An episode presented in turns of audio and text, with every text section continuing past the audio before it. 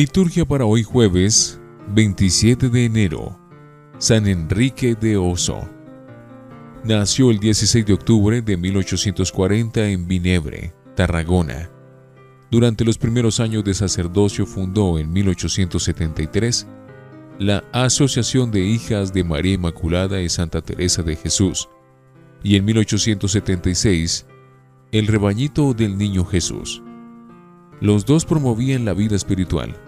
En la actualidad, mediante la oración y el apostolado, se pretende hacer de los niños y jóvenes y adultos cristianos comprometidos. Murió en Gillette, Valencia, el 27 de enero de 1896. Antífona. Dejen que los niños se acerquen a mí. No se lo impidan, pues de los que son como ellos es el reino de Dios dice el Señor.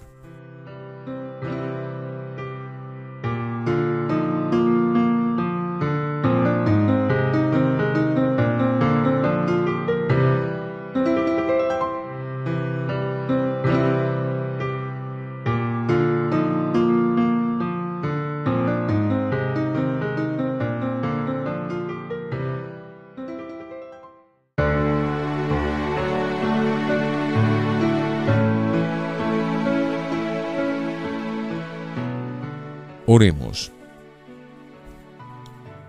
Te pedimos, Señor, que la Virgen Santa Ángela nos encomiende siempre a tu bondad, para que, siguiendo sus ejemplos de caridad y prudencia, podamos mantener tus enseñanzas y crecer en la virtud.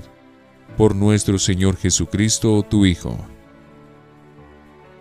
Primera lectura del segundo libro de Samuel, capítulo 7, versículos 18-19 y 24 al 29.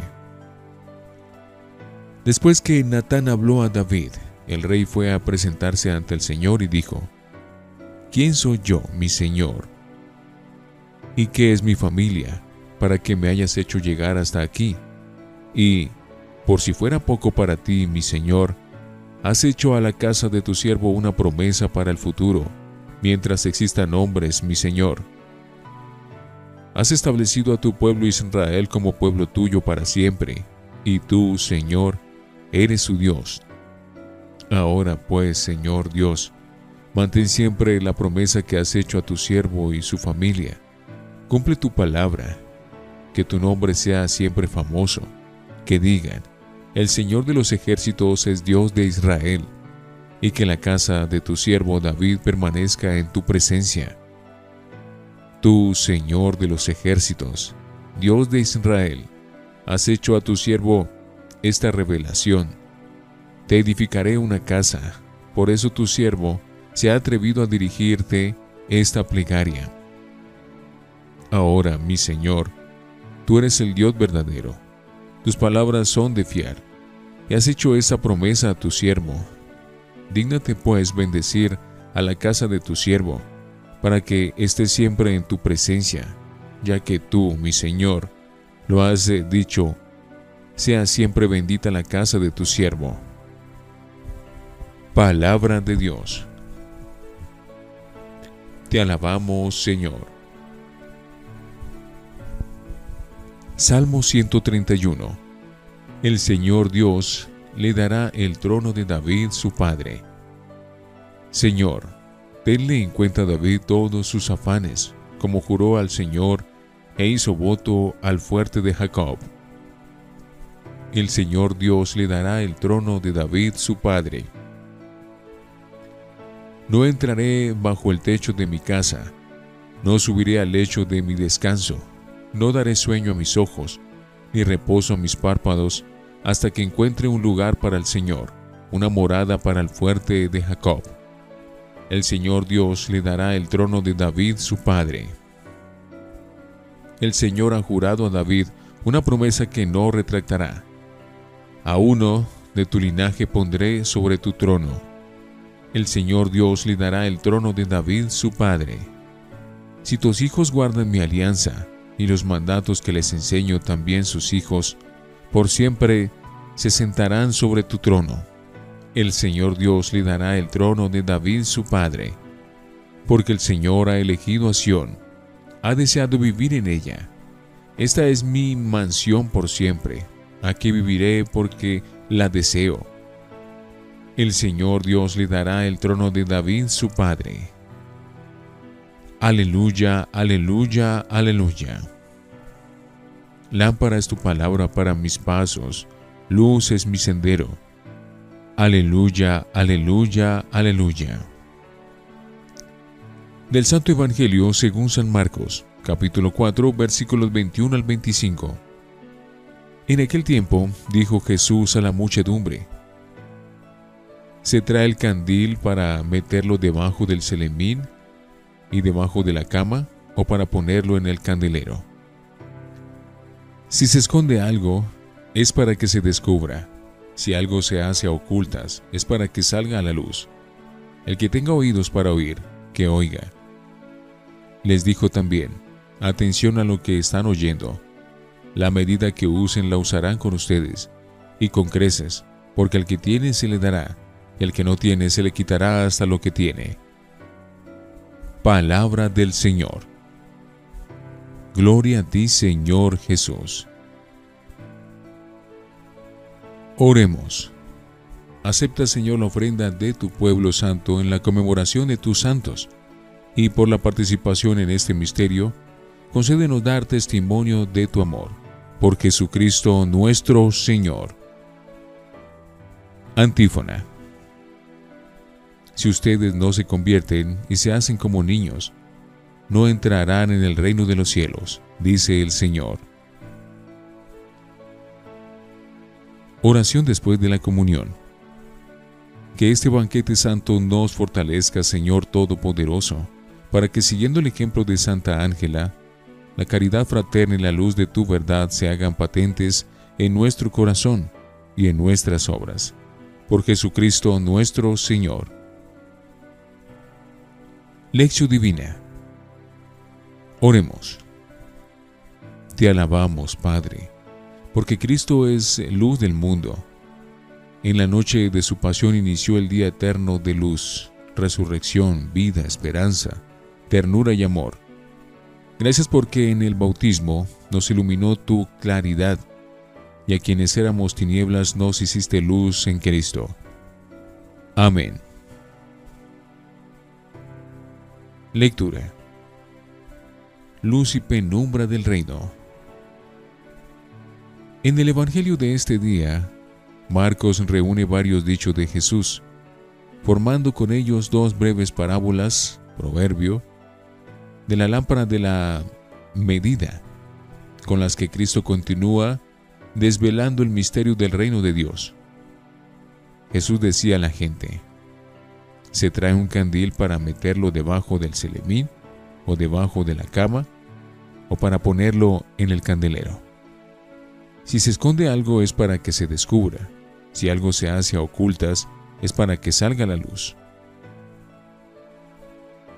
Se incide aquí de nuevo hasta al justificar Cristo su lenguaje parabólico.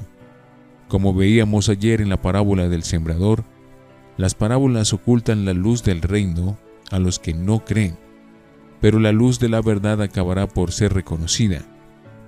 Esa luz es Cristo mismo, que afirmó, Yo soy la luz del mundo, el que me sigue no camina en tinieblas, sino que tendrá la luz de la vida.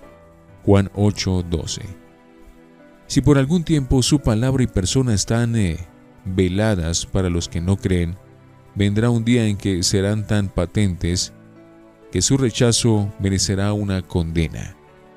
Quien no haya entendido el misterio del reino por rechazarlo, perderá incluso lo que haya recibido, como los terrenos estériles, el camino, el pedregal y las zarzas, que no solo perdieron el fruto de la cementera, sino hasta la semilla misma, porque al que tiene se le dará, y al que no tiene se le quitará hasta lo que tiene.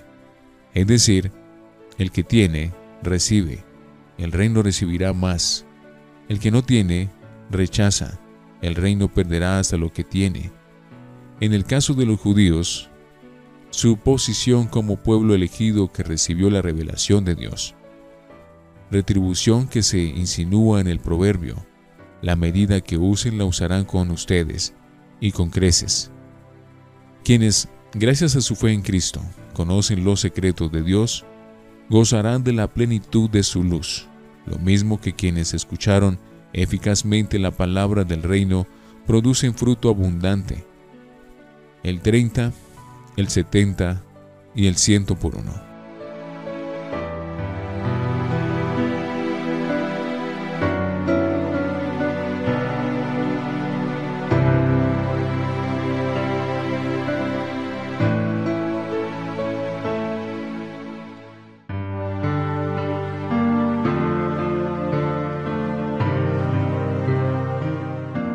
para meditar. Iluminados por la luz de Cristo. La parábola de la lámpara pone en evidencia la oposición que existe entre la luz y las tinieblas, es decir, entre fe y incredulidad. Jesús afirmó de sí mismo, yo he venido al mundo como luz, para que todo el que cree en mí no siga en tinieblas. Juan 12:46. Asimismo, la parábola de la lámpara acentúa también la necesidad de pasar de la fe a la vida, porque Cristo y su Evangelio son luz, y esta necesariamente ha de iluminar la existencia del que cree sinceramente, y no solo su existencia, también la de los demás.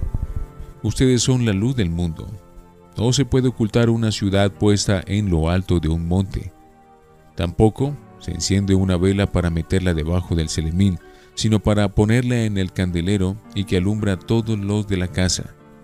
Alumbra así su luz a los hombres para que vean sus buenas obras y den gloria a su Padre que está en el cielo. Mateo 5:14 La fe del bautismo es la lámpara encendida al principio de nuestro caminar cristiano, para iluminar toda nuestra vida y conducta. Por eso el bautismo, sacramento de la fe, es visto en la tradición eclesial como sacramento de iniciación e iluminación, hasta el punto de designar a los bautizados con el título de iluminados por la luz de Cristo. En otro tiempo eran tinieblas, ahora son luz en el Señor. Caminen como hijos de la luz, cuyos frutos son toda bondad, justicia y verdad. Busquen lo que agrada al Señor sin tomar parte en las obras estériles de las tinieblas. Efesios 5:8. Toda nuestra vida, criterios, valores y conducta deben estar conformes con esa luz de Cristo que nos ha iluminado, luz que se nos dio no para guardarla en el baúl de los recuerdos, sino para que alumbre a los demás con nuestras buenas obras.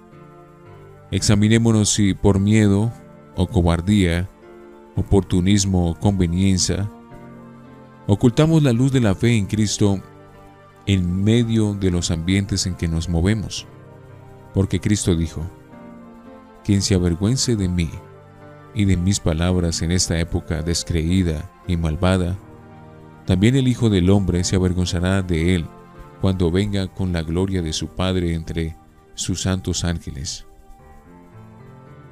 Marcos 8:38 Reflexionemos. ¿Cuáles actitudes personales podrían aumentar la oscuridad que agobia nuestro mundo? ¿Cuáles actitudes, en cambio, comunican luz y claridad en mi entorno? Oremos.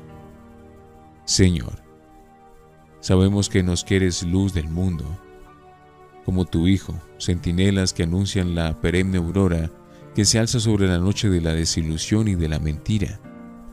No permitas, Señor, que nos cerremos a tu reino, ni que por cobardía ocultemos la fe que nos diste. Haz que caminemos siempre a la luz de nuestro bautismo. Amén.